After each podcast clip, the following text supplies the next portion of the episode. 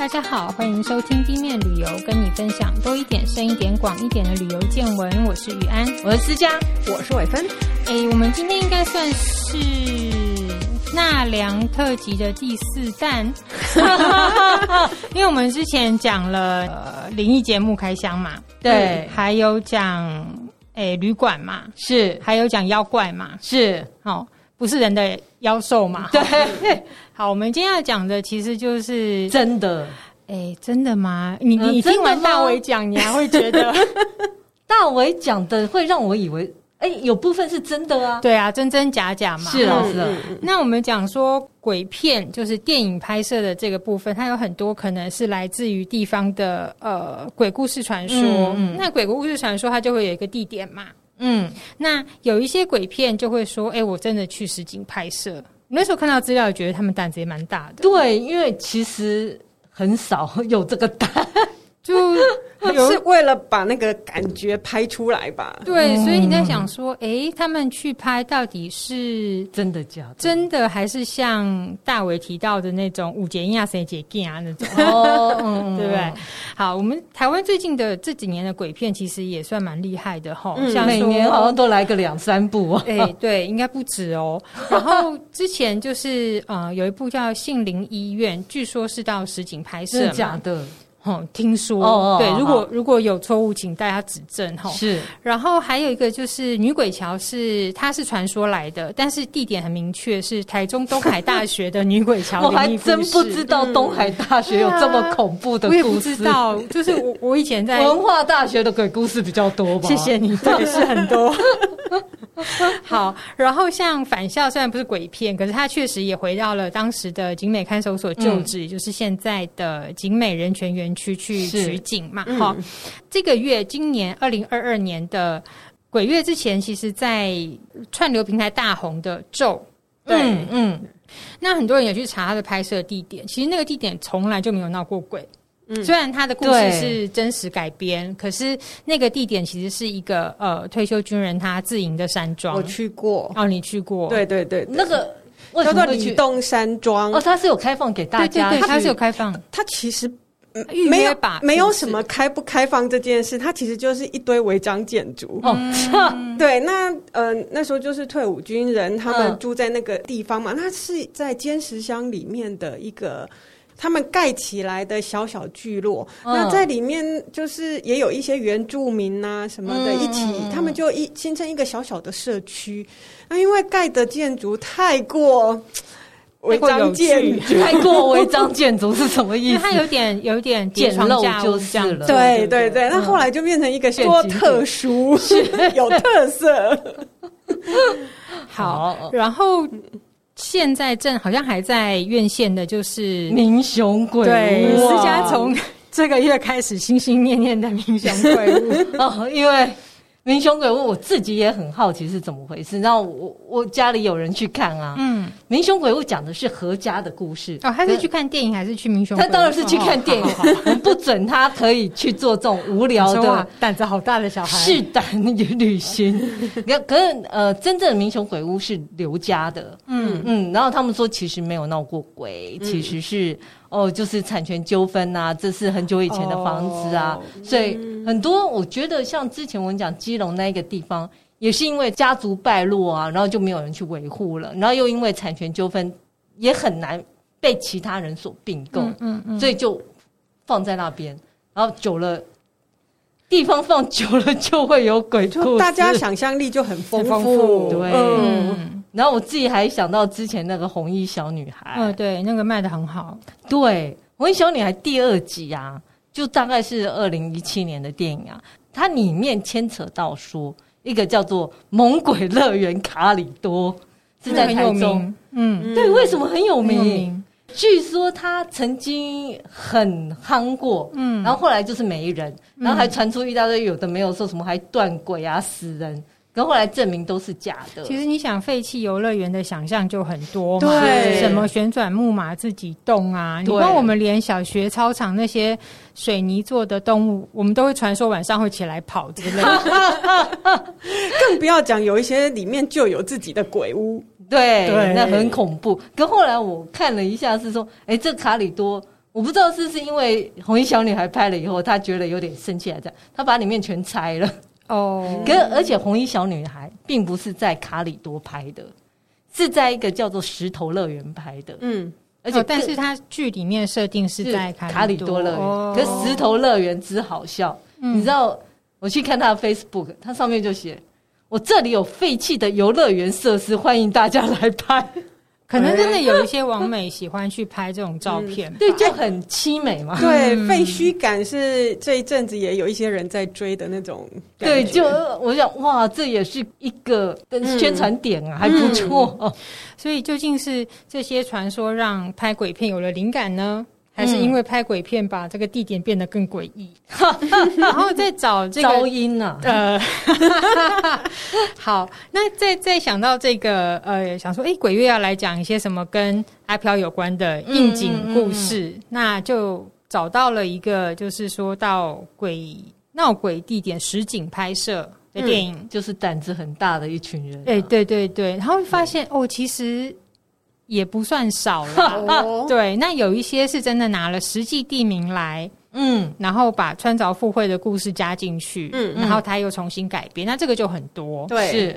那我们今天举几个，那这些地点我讲到这个实际拍摄的地点是旅客可以去的 �و。哈 哈，嗯嗯嗯，去的时候记得带个护。有的是真的可以进去的，就是你可以远远拍个照这样子，但是那个地点是存在。好，是我们先来讲第一个地点，是在洛杉矶的诺曼第饭店。嗯，它真实存在，然后它的位置其实就是在洛杉矶的韩国城。哦，嗯，那是哪一部电影去拍呢？是二零二零的一部电影，叫做《灵异鬼店》。它的鬼就是诡异的鬼，OK，嗯，灵异鬼店。然后它是查了一下，应该是二零二一在台湾上映。嗯，那故事大概就是说，呃，一对住在洛杉矶的夫妻带着自己的小孩去跟朋友聚会以后回到家，然后因为车内的导航故障迷路，然后因为喝醉又很累又很晚，所以就临时找了一个老旧饭店过夜。很老套的开场哈，然后他因为就是住在饭店里面的四一四号房，怎么烂烂号码？可是我不知道这个号码对美国有没有什么？对啊，听起来对美国人没有什么，可是对中国人是谐音嘛？对啊，死一死这样。亚洲很多对四是不喜欢的，而且这四一四死一死，嗯。他会不会也是采用了一点这种中国的这种，或是亚洲亚洲？对，因为他其实这个地点看起来就是在 L A 的韩国城附近嘛。嗯，对对。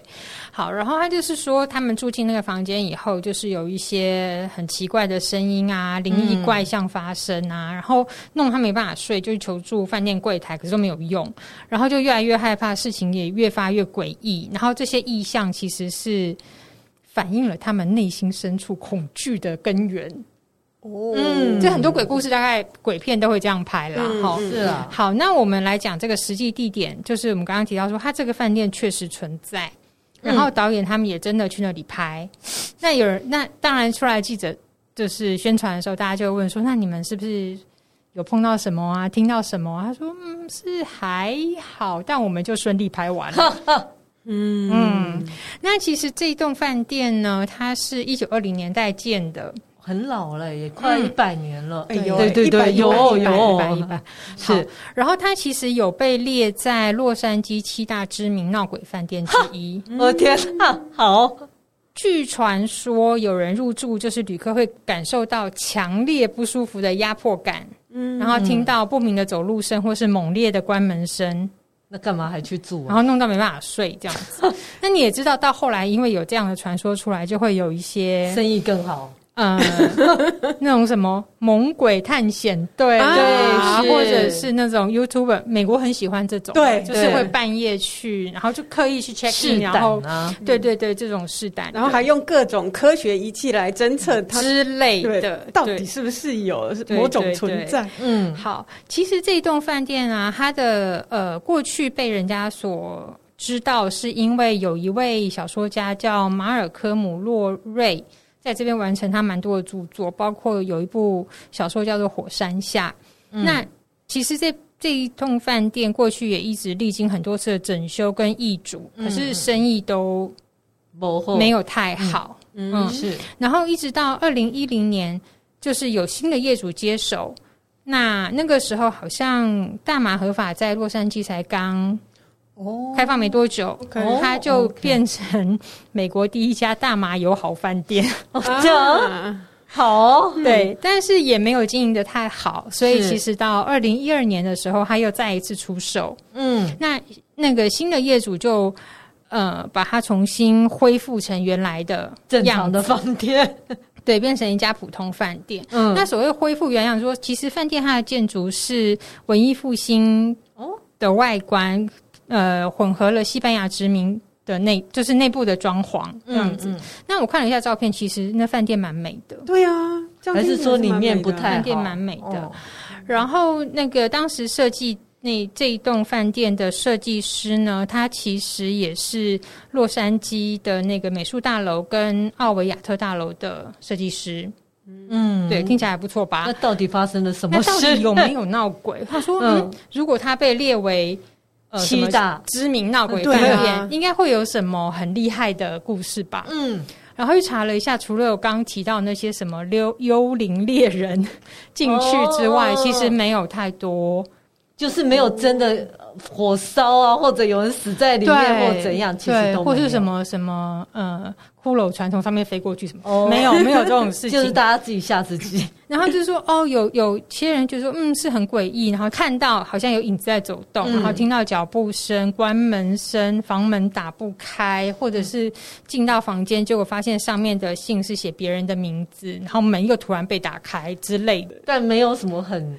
实质的伤害，对对对，嗯，然后当然也有一些呃旅游的 YouTuber，他们刻意去入住，嗯嗯嗯嗯，然后他们就发现说没有啊，那些叽叽嘎嘎的声音，其实可能是一些老旧的木板啊，嗯、或者是门板打开的时候发出来的声音。然后晚上睡不着，你就越越想越想自己就越害怕。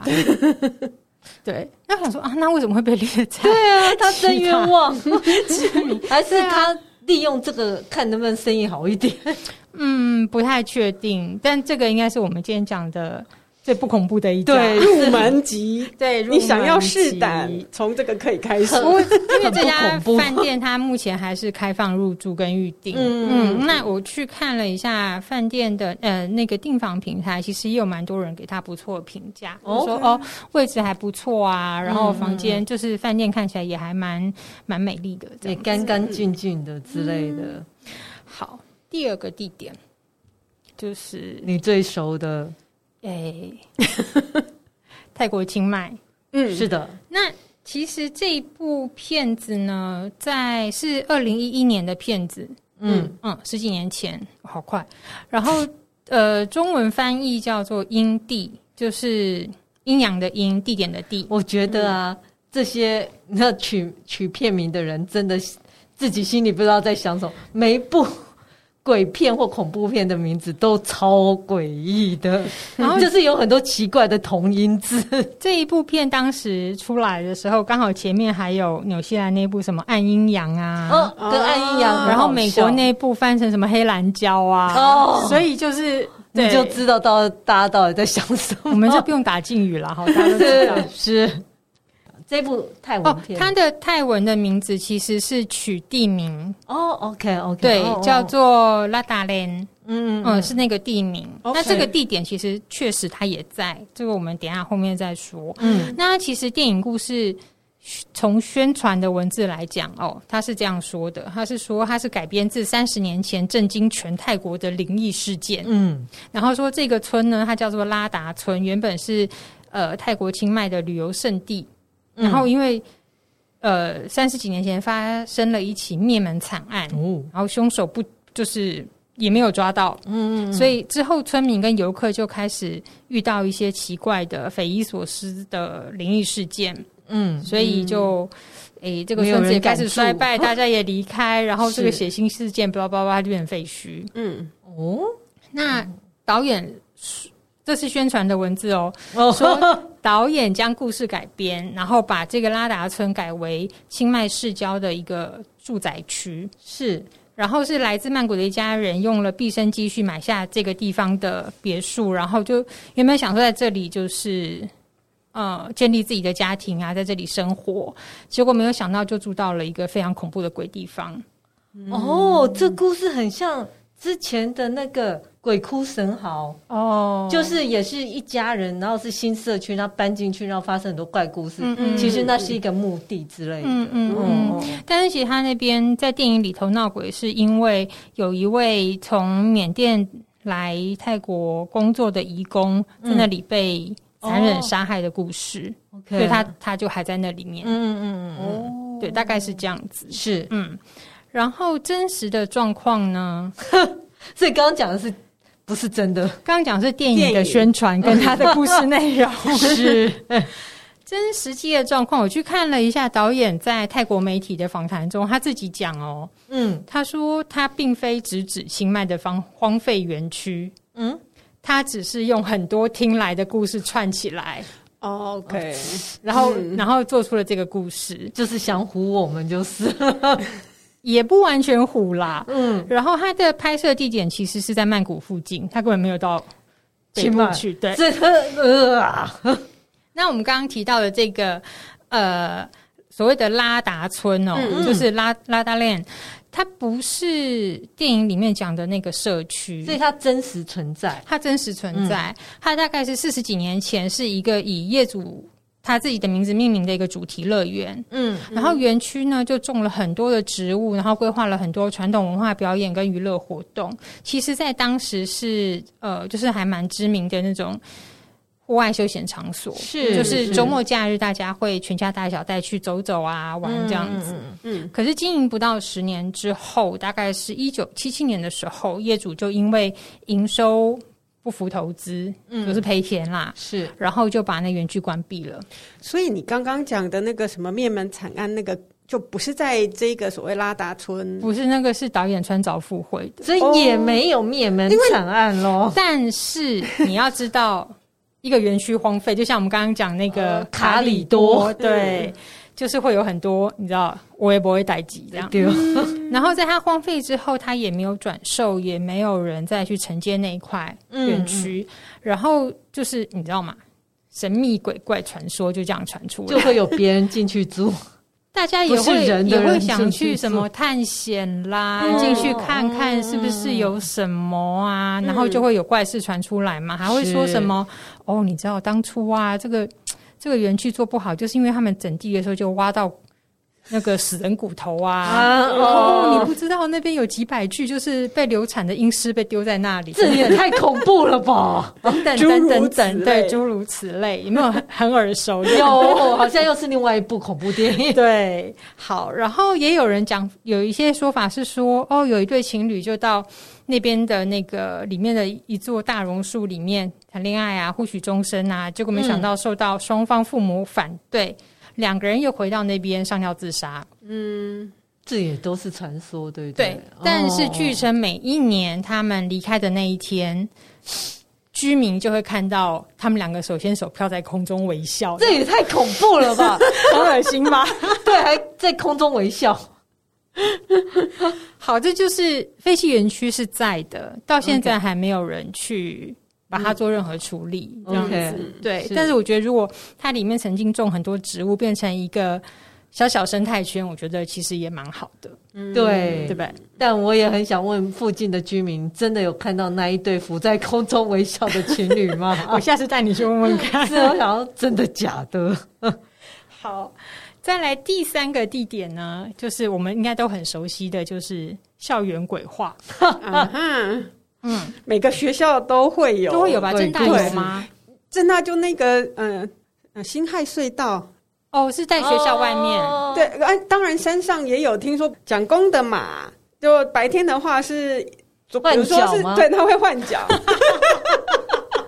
因为酸了，对，要给他贴西布。对对对对对，嗯，那因为以前辛亥隧道是往来，就是市区和正大的一个重要那个。那辛亥隧道里面就蛮多鬼故事，对对对对对。但是校区本身不太多，不多。我我听到的就是换脚。我觉得文化大学真的很多，可能在山上，对，然后就是雾很多，因为雾很重，湿气重。而且它的建筑结构有一点点奇妙。哎、欸，这里可以打岔一下，我同学真的有遇到。呃，在女生宿舍遇到什么？就是他，因为大一的时候，大家都还不太敢在外面随便租房子嘛，嗯、因为不知道好不好。万一你租约一签了，就是，是你就得在那边忍耐一个学期嘛。嗯，所以很多人为了省钱，或者是为了还不确定生活状况，就是。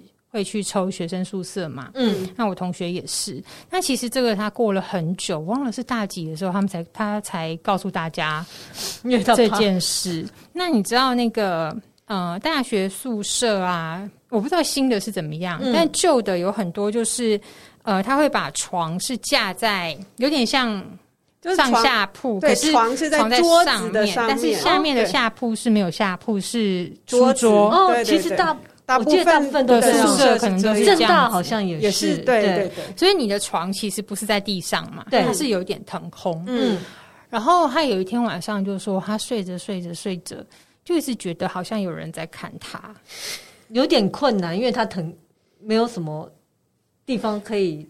隔壁是隔壁床的啊，爬过来，对，就是同学梦游，对啊。是，可是他就他就隐隐约觉得。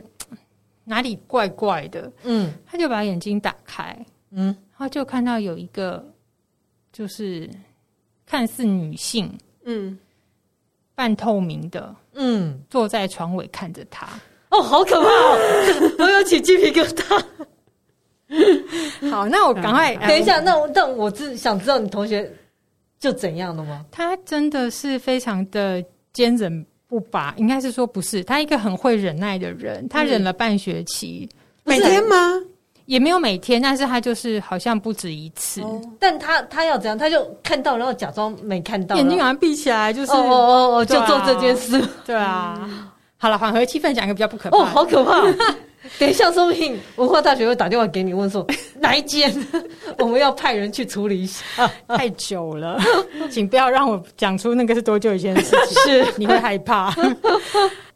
好啦，还有一件事情是有点谣传，嗯，谣传，呃，大中馆的琴房晚上会有人在弹琴，就有飘出琴声这样子。这个这个我有听过，半夜飘出琴声，然后他就说哦。就是什么什么在这里什么情呃情商自杀的学姐在那边干嘛干嘛干嘛？嗯，其实根本不是，是什么？就就是因为学生抢不到琴房，只好要考试半夜去练，溜进去练。这真的也只有文化大学会发生哎，因为其他学校不会有琴房这件事。有啦有啦，音乐系的都有，音乐系的都有，对对对。好，我们也跳过。是我们来讲这个是在泰国，是在泰国，对，在泰国的大学。嗯、那这部电影叫做《幽魂学院》，院是埋怨的怨，有怨气的怨，真的很有创意耶！大家台湾翻电影名称好，这是二零零九年的电影。嗯啊，那那段时间泰国的呃鬼电影很喜欢，就是有好几段分段故事。你看起来他好像是在讲四段或五段不同的故事，其实中间到最后都是相关的。有，有那段时间非常流行。嗯嗯，嗯那这部片也是这样子。那其中呢，它有好几段，那包含了呃什么血腥屠杀事件啦，然后一个人搭乘。但是不会感到孤单的恐怖电梯啊，不会感到孤单，但会害怕。然后，啊，对，没错。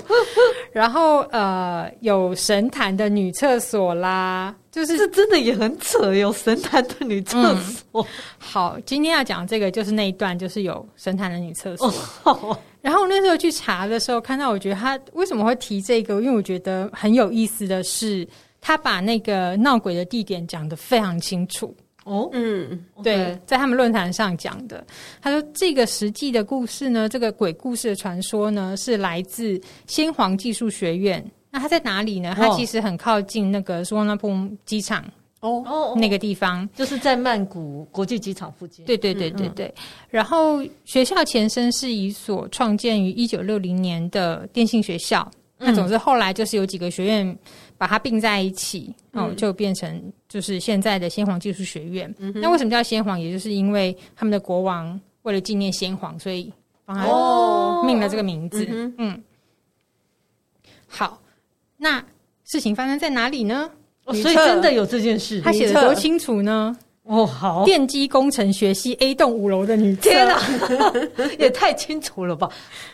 可是真的，那里面是有对这个故事是这样说，对对。那那现实里有没有？现实我没有看到照片，Okay. 我没有找到照片。嗯、对，那他们是这样讲说，据说当时因为一个女生就是跟男朋友，就男朋友突然跟她说要分手，女生没办法接受，就在那个女厕就是轻生了。OK，嗯，上吊轻生。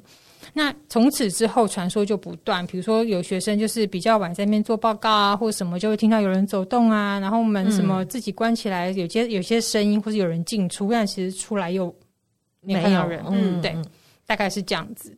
那如果说你坐在里面拿着镜子照，你可能会看到那个女生站在你后面，透明的人，这很可怕。我最讨厌这样，尤其是洗手然后抬头，呃，真的会吓死自己。好，所以这个电影呢，其实就是从这个这个故事，哦，嗯、就是为灵感放进去的。嗯、好，那这边只是想要补充一个，就是关于神龛这件事情。嗯，我们去泰国的时候，其实都会看到，呃，他们在屋子或是屋子外面会立一个，应该是叫神龛，没有错，就是里面会安所谓的地基主。嗯，那其实他们神龛分成两种。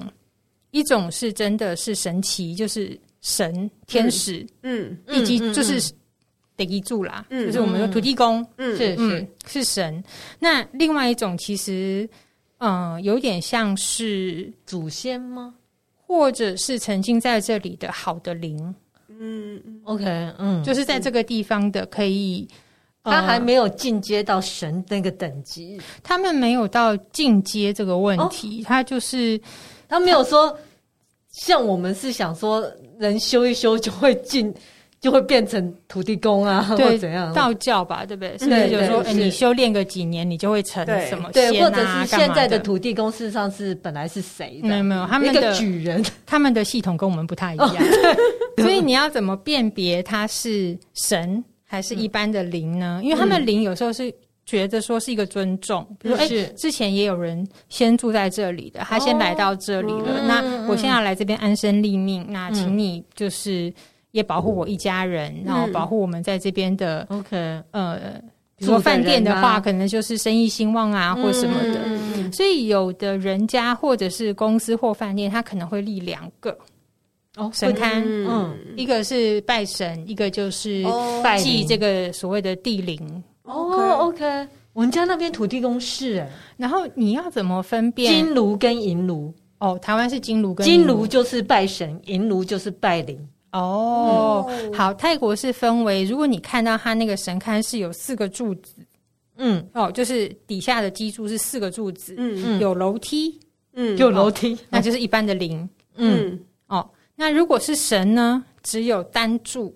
嗯，它的底就单柱，然后它的那个上面所谓的呃供奉那个那个叫什么呢？我们就先姑且称它屋子好了。嗯，嗯，它的形制会有一点点比较偏向，你看起来会有点像，好像是个宫殿的样子。OK，然后没有楼梯，因为神不需要楼梯。你好聪明啊！他用飞的。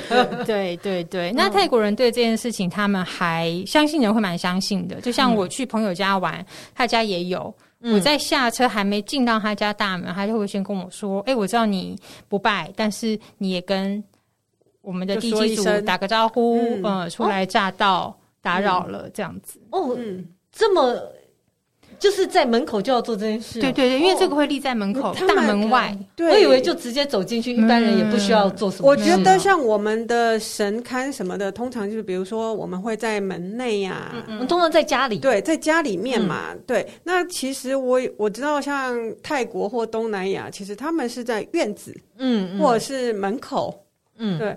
那我印象中有的还蛮高大的耶，就是高高一个，然后。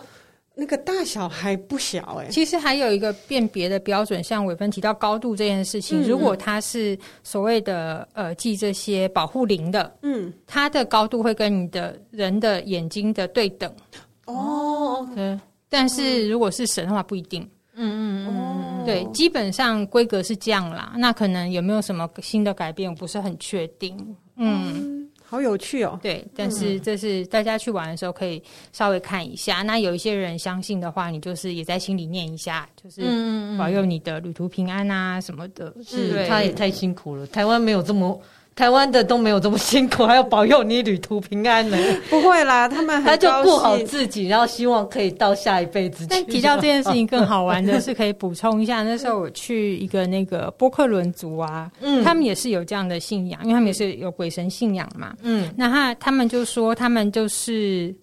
呃，早上的时候会供食物，嗯嗯，拜一下；中午也会供食物，拜一下。我们说，那你是照三餐？哦，没有，晚上大家去睡觉，不用不用拜了。他也，他其实你知道，中原普渡拜拜是要在中午以后，因为对阳气太旺的时候，其实他不会出来啊。OK，他就大家的逻辑不太一样，对，是真的，就是运作系统不一样。对，所以这个电影真的女厕。有神龛吗？我就是刚刚伟芬有问嘛，然后我其实没有看到那个女厕真实，很多人觉得是，很多人讲说是有，对对。那这个电影就是拿这个传说来嗯改编这样，在女厕里面看到真的毛毛的，很恐怖的，因为他的那个电影海报就是就是有那个演员在中间，然后暗暗的厕所，然后旁边有一个斜斜的神龛。然后在门里面有一个你知道你不喜欢看到的东西。对啊，不是我说这学校应该做一些处理吧？他的处理就是放神龛，应该整个打掉，因为看到就更毛。打掉一样，你盖新的建筑不是？我们的故事里面也都是因为先前是坟地呀、啊，可是他盖了新建筑啊，那那些坟地的要做法事，真的要做大法事，不用为了鬼故事。他不需要有逻辑。我可以讲一个，据说是真的的鬼，算鬼故事吗？很久以前在台北车站附近啊，有一个补习班，嗯，然后有一个大楼，有一个男生宿舍，可是男生宿舍就发生了很多事情，嗯，比如像有人会看到女鬼或怎样或这样，嗯、然后后来我就觉得你要找人处理，其实发生这种事一定要找人处理，那个人来处理就说，哦，你这个地方 原来是鬼的妓院。然后你这，你没有听过这故事吗？因为听说是真的，因为我那时候听到就啊，因为是男生宿舍，所以鬼都不来。啊。哦，你知道阳气太盛，妓院生意不好，所以最后有一个中间人，就是三方谈判，老鸨，呃，对，哦，然后中间是那个办事的人，就是法师之类，跟那个补习班老板。三方谈判说要怎么处理，但我有点忘记最后是怎么处理，可能就是不做男生宿舍，做别的宿舍。因为他说我也没有要打扰你啊，我们是不同空间没有关系。哦、但你这样有，因为你的阳气过盛影响我的生意，所以我们到底要怎么去瞧呢？嗯、我想哇，大家好合理哦，你不觉得这怎样就给他瞧完，所以就好了，对，就好了。后来你就不太听说有什么鬼故事啊？所以有妓院移去哪里了呢？或者是不要做男生宿舍，就是阳气不要那么重，人家不敢来。好，然后我看台湾的鬼故事都有一点点有趣的成分在里面。好，再来第四个地方，嗯，还是在泰国，在泰国本来就鬼故事超多的。诶、欸，其实我觉得东南亚应该都蛮多的。我看菲律宾鬼电影、鬼片在 Netflix 上面其实也蛮多的，而且那个画面看起来都很可怕。哈，嗯，对。那我也只能说泰国的鬼鬼片可能这几年很红，嗯，所以让我觉得泰国好多鬼。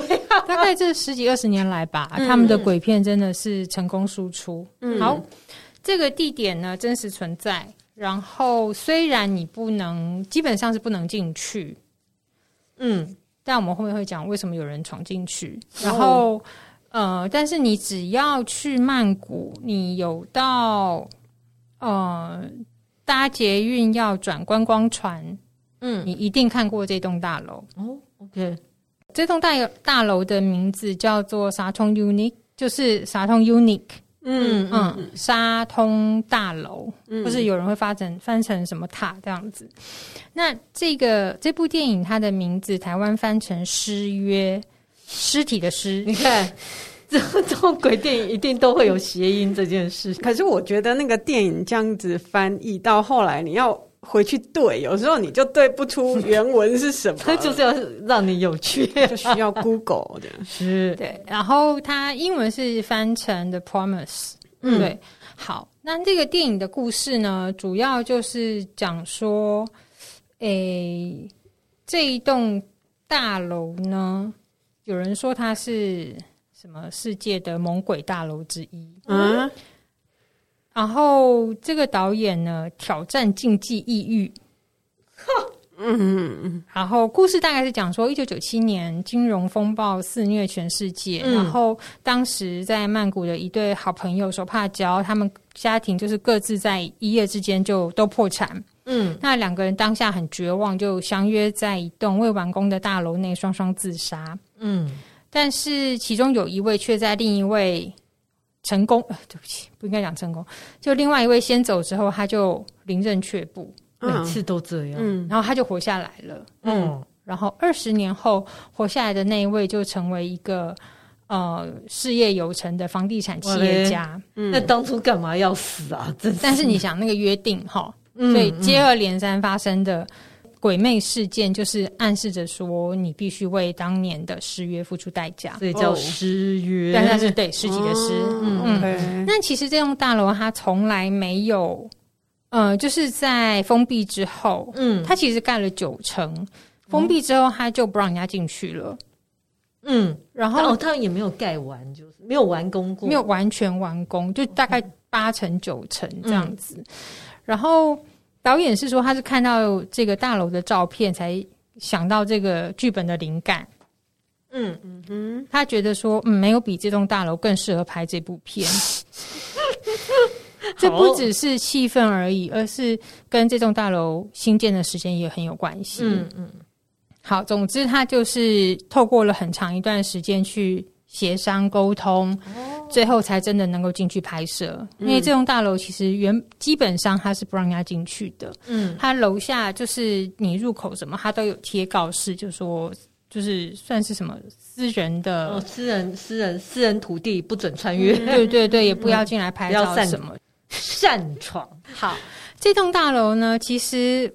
呃，它总总高大概四十九层楼哦，其实很高啊、欸。对，其实，在那个昭披耶河畔算是非常高的一栋楼，嗯嗯、所以它很显眼。只要你你坐捷运到呃要去换观光船，你一定看得到它。嗯，那同时呢，其实这一栋大楼它。没有完成嘛，嗯，没有完全完工，嗯、但是同一条路上，同一个建筑师，同一家，当时同一个那个呃地产开发商也盖了一栋架构跟样式很像的大楼，哦、总共六十八层楼。现在经营的非常好，就是 State Tower，就是莲花饭店。哦哦，OK，它还是米其林指南的推荐饭店。嗯、然后我记得最后大丈夫不知道第几集有去那边取景。嗯，然后有一阵子它的那个天空酒吧在台湾非常流行。对对对，它有个金色的圆顶这样子。嗯嗯嗯嗯。好，那这个废弃的沙通大楼发生什么事呢？其实就是因为当初盖盖盖盖盖。大概一九九零年的时候，他开始盖这这栋楼，然后盖着盖着盖着，这个建筑师也是房地产开发商，他就涉及一起谋杀案啊，被起诉。OK，虽然后来，对对对对，这是事实。嗯，虽然后来是无罪，嗯，可是你碰到这个问题，当然你的。呃，集资也会有问题呀，公司也会有问题呀，所以他就把公司的股份卖出。嗯，但是当时同时的计划就是 State Tower 的部分，它就是转手就盖完了，嗯、所以那栋楼没有问题。哦、可是这一栋就是沙通大楼，后来也是刚好遇上，你看一九九零年开始盖，亚洲金融风暴什么时候？大概一九九六九七年的时候，对，是他的后面资金就出状况。OK，所以这栋就盖到九。九成差不多，百分之九十的时候就只好终止。嗯。嗯，可是它地点其实很很不错哎，所以你想，他刚电影里面的故事是不是也讲到发生在金融危机的时候？是是是，对，所以这是跟这个建筑有关系的部分。嗯，那其实这栋楼的业主他有时候我们会想说，哎，奇怪，这么大一栋楼都已经盖到百分之九十了，嗯，你如果盖不下去，你易主嘛？对啊，换别人盖嘛，换换看有没有人要接手，然后地点又好，对对，它其实也是蛮靠近那个河岸边饭店区那一块，嗯，可是就是业主都一直没有出来说明，也没有，就变成一个谜，嗯。找不到谁是拥有者，是吧？就是其实问题还是刚刚我们有提到，其中之一就是产权很复杂。哦、是哦，嗯嗯嗯，对。所以到二零一五年的时候，大楼的业主其实已经是第二代了。他才终于上有节目来讲这件事情。嗯，那是因为当时是预售啊，可能有很多投资，很多、哦、对。那因为你遇到金融风暴，有的人尾款可能交不出来了，可是他还有很多很复杂的。产权问题，他说其实有很多国外投资公司来跟他们接洽，是、嗯，可是他就说他父亲觉得这并不是我们公司单独拥有的，嗯，哇，这样很复杂、欸，对，所以很麻烦，他到现在还是废在那边。他其实盖得很漂亮啊，他其实呃，就像有一点像那个 State Tower，如果有朋友去那家餐厅或是去饭店住过，就知道，他每一层楼的每一个单位的阳台都是圆弧形的，嗯嗯。所以你从高空往下看的时候，它就像是花瓣一样层层层层叠起来。嗯，但是你从某一个角度拍，如果它是废弃的，其实有点可怕，因为太高。嗯，然后那些圆弧在某些角度看起来是很诡异的，然后里面又是空的。哦，那也因为这样要有人气啊，真的就会有很多外国观光客。诶、欸，冒险冲进去，虽然人家已经说你不能进去了，嗯，就你知道，就是试胆，就是很多欧美观光客就觉得，反正不在他国家，哦，OK，这种很多嘛，嗯嗯，然后就冲进去，比如说去什么探险啦、试胆啦，甚至跑酷的，哇，因为它里面是空的嘛，然后它又有圆的，又有一些高高低低的阳台，所以的确很适合跑酷，对。可其实很危险啊，嗯！跑酷哪有不危险的？嗯，对。嗯，但是因为它里面就是也没有什么真正的管理者在里面，嗯、或者说保全啊，在里面看着，万一你出事，哎、嗯，四十九层楼，哎，是好。然后真正有传出一些比较恐怖的状况，是因为二零一四年有一个外国人在那边上吊自杀，嗯，故意的吧？嗯，而且还外国人。没有，我觉得有很多时候他。这么决定没有什么，我们没办法揣测它的原因啦。嗯、总之就是有这样的事情发生。哇，对，好。可是听了那个玉安讲，他嗯，就是电影里面的故事，嗯，和他原本里面呃那种呃同样是金融风暴，嗯、然后所产生的呃没有办法解决的这些问题。嗯因为让我想到有一点像是那个大伟来讲的，说他看到一个场景，然后才去就可以去预预设那个故事，然后把它套进套进来。对对对对，嗯，然后好像也蛮切合的嘛，因为时间发生点好像是吻合的。可是我觉得这样的大楼好多，因为之前不是我记得高雄还是台南有一个大楼起火。有有前一阵子废弃的，原来做百货公司，然后后来又。可是他没有废弃耶，他现在还还住人。当时是有住人，对对对。可是他是是用很便宜的租金，对对对，因为大楼太老旧。这两天有出来就是，对，因为有肇事者判无期徒刑，是是。可是我觉得这种废弃大楼真的应该要好好整顿，有点难。就像刚刚讲的产权这一块，嗯嗯。好，最后一个地点。离我们很近，在日本。嗯嗯嗯，其实日本鬼故事也很多。我 全世界鬼故事应该不是说鬼故事多，日本也很会拍恐怖片。嗯嗯嗯。不过，嗯，这个故事有时候我们想一想，到底是鬼比较可怕，还是人比较可怕？嗯，好。呃，这个地点就是端岛。就是呃，也称为军舰岛，军舰岛比较有名，嗯，叫做哈西马。然后它的位置我们等一下再说哈。嗯，它这个电影也是泰国电影，嗯，泰国电影去军舰岛上拍，然后是在呃，这个中文片名叫做《鬼域》，嗯，鬼就大家知道鬼。号，域就是区域的那个域，这个比较正常的名字。嗯，然后是二零一三年的电影。那故事大概就是说，哦，传说在这个军舰岛上有一个女子，为了等待呃出战的未婚夫回来，嗯、就一直等不到，然后郁郁而终，最后化成厉鬼在岛上等待，等待着她的先就是未婚夫回来，好可怕。那只要遇上。呃，上岛的陌生人，嗯，对于一切不敬的这个外来客，他都会缠着他到他死掉为止，因为就很生气。嘿，对，好，然后故事呢，就是说有五五位电影学院的学生，本来就自己很喜欢拍一些假的鬼片上传网络，嗯，大受欢迎。然后就后来就是受到电视台邀请，就是说，哎，那你就到这个所谓的哎全球五大猛鬼出没之地的军舰岛去拍摄，嗯。那如果你们能够顺利拍完，好，他们就会帮他 promote 啊，你会出名啊，有钱呐、啊，嗯，这五个人就去了，嗯，就去了以上以后，他们就忘了这个出发前的嘱咐，嗯，就是你不要尊重，呃、对对，你要尊重，你不要做什么不敬的事情，嗯，是，然后五个人就开始。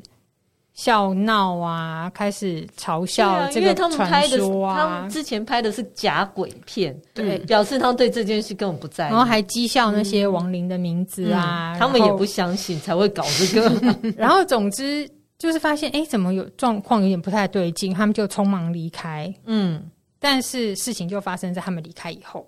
嗯，因为我们刚刚讲，就是他故事里面设定的传说是说他在等待，他们会他会跟着他。到他死为止。是 OK。好，这部电影我们有看，就是如果有看的，可以跟我们分享一下。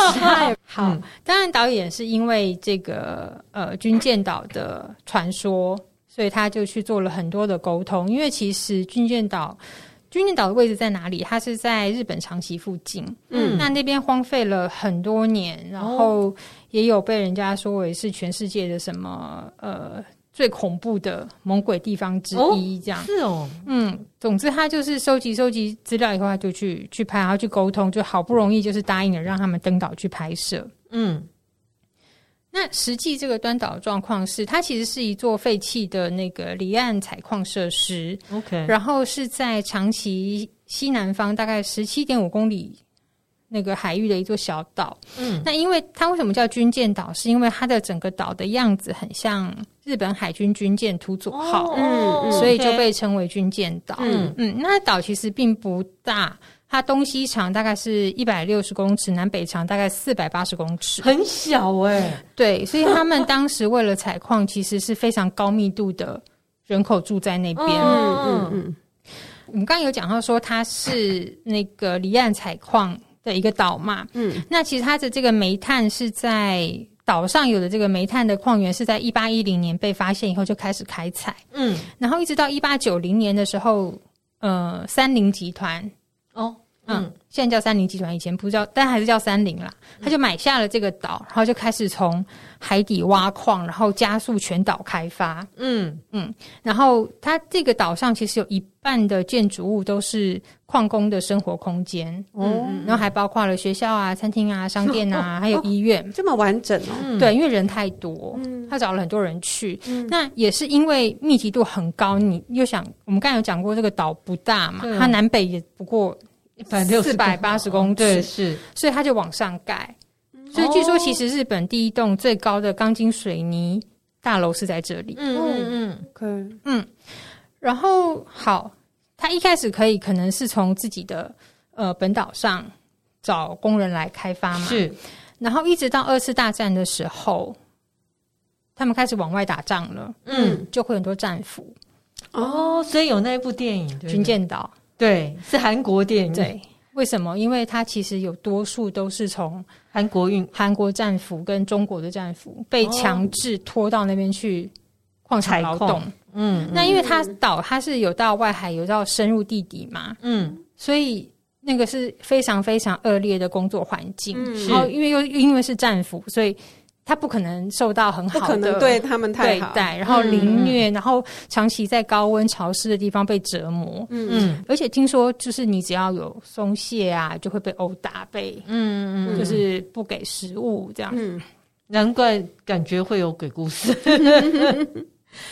然后呃，根据统计啦，一九二五年到一九四五年间，至少就有一百二十三名的韩国人，嗯，跟大概十几二十名的中国人，因为这样子死在那里。哦，嗯嗯，那也是因为这个怨气冲天的一座岛，战时奴工的这个问题，嗯，对韩国来讲是一个非常悲痛的过往。对，是。那又加上所谓的二战的时候，日本有很多。愿意承认跟不承认的事情，嗯、所以其实当时日本其实是想要把这个岛，虽然后来荒废了，就是为什么荒废？其实就是因为煤炭已经不再是能源的主要来源。对，嗯，对，所以它就慢慢慢慢撤掉。大概是一九七几年的时候，嗯，人就都撤掉了。嗯，那这岛就就就荒废了。是，那日本就想要把它申请为。世界遗产，我嘞，嗯，这跟世界遗产也有关系，因为确实它的建筑嘛，它曾经有的工业发展嘛，对对，是。它只要有独特性都可以啊。它有那个，就像那个，就说我闹鬼闹很凶，所以我可以申请世界遗产，因为我好独特。没有没有，因为像 像那个集中营，嗯，奥兹维辛的集中营也都是世界遗产，对。好，所以那个时候日本想要申请的时候，韩国就一直反对，因为他觉得你凭什么？你你。就是做了这么恶劣的事情，踩着我们的痛处，然后你要去赚这个世界遗产的名声，是对，当然很不爽哈。嗯嗯。那呃，我们刚刚有讲到说，他其实后来废弃了嘛，然后就大概在一九七四年的四月，就是撤离了。嗯。那一直到二零零一年的时候，就是当时我们说过，就是军舰岛的拥有者是三菱集团嘛，嗯，那是现在叫做三菱综合材料株式会社，嗯，他就把这座岛捐给了高岛镇，那后来是跟长崎市合并，所以它其实是属于长崎市，OK 的资产。那一直到二零零九年，他们才正式开放观光客登岛，OK。那登岛的话，它其实也不会去，也不是全岛开放，让你随便拍拍照这样子。嗯，因为有矿坑会很危险吧？诶、欸，我不太确定的原因是什么，但是他们当然也有可能是因为担心建筑已经老旧，会有些危险之类的，嗯哦 okay，所以它其实只有固定路线你可以去，而且是导游带你去这样子。嗯嗯嗯嗯，那 这个，嗯，我们刚刚有提到说。日本想要去申请世界遗产嘛？嗯、那韩国反对嘛？嗯、可是日本有没有放弃呢？也没有放弃。当然，然后讨论来讨论去，开会来开会去。嗯、那在二零一五年的时候，日本终于口头承认曾经强征韩国劳工以后。哦哦，是因为他不承认，对呀。OK，韩国就同意让步，然后所以在第三十九届联合国教科文组织世界遗产委员大会中，嗯，军舰岛就以日本明治工业革命遗产的一部分，就登录到世界遗产的名单。嗯嗯，对。可是这在之后还有还有一个故事，就是说到了二零二一年的时候，哦，就去年。二零二一年的七月，嗯，韩国又不开心了，因为呢，根据那个联合国教科文组织，它的那个世界遗产委员会，他们会有一些调查嘛。如果大家有听过我们之前私家讲过，世界遗产委员会，它会有一些调查，会有一些确认，你是不是符合那个标准。那当时日本其实，呃，我在想，他应该是有承诺说，他会在。呃，展示中讲出完整历史。哦，OK OK，但他并没有，嗯嗯，OK，哦，那韩国就不开心，嗯，他们就觉得说你这样不行啊，你并没有，你是不是要列入观察名单啦之类之类的，嗯，对，因为那个调查委员会也认为说，你竟然是申请了，嗯，世界遗产，你应该要仿照德国。的状况去还原完整的历史，就是到底在这个岛上发生了什么事？你的展示不可以选择性的展示这样子。嗯哼，好，那我们刚刚有提到说，二零一五年就是因为日本松口，所以韩国也同意让步，让他们去申请嗯世界遗产嘛。可是你要知道，这个战争这件事情，其实在社会上也会有很多的讨论。嗯，那。二零一五年有一个韩国综艺节目他们就做了一个专题，那其中有一个就是跟呃军舰岛的故事有关系。嗯，然后他们就主持人就跟一位就是在呃研究这个议题倡议抗议日本人将端岛列入世界遗产的一位教授，嗯，一起登岛，因为他们有透过研究资料跟采访得知说，其实在这个岛上当时。的会社有为这个受害者建立了一个供养塔。嗯，哦哦哦哦哦哦，对，嗯，然后他们就觉得要去找到供养这个供养塔，去祭拜这些嗯被不当奴役的韩国人，这样子。嗯嗯，那他们也是去找了很久，就是在荒烟蔓草中找到，绕了很久，才好不容易找到在杂草。之中的一个小小的供养塔，而且没有任何名字。嗯，OK，对，这是对韩国人来讲是蛮大的，嗯，至少有找到。创痛。对。对，就是哎，他也是人生父母养，他也是有名字，可是他就是被好像被丢在那里，难怪会闹鬼。是不是真的有闹鬼吗？不知道。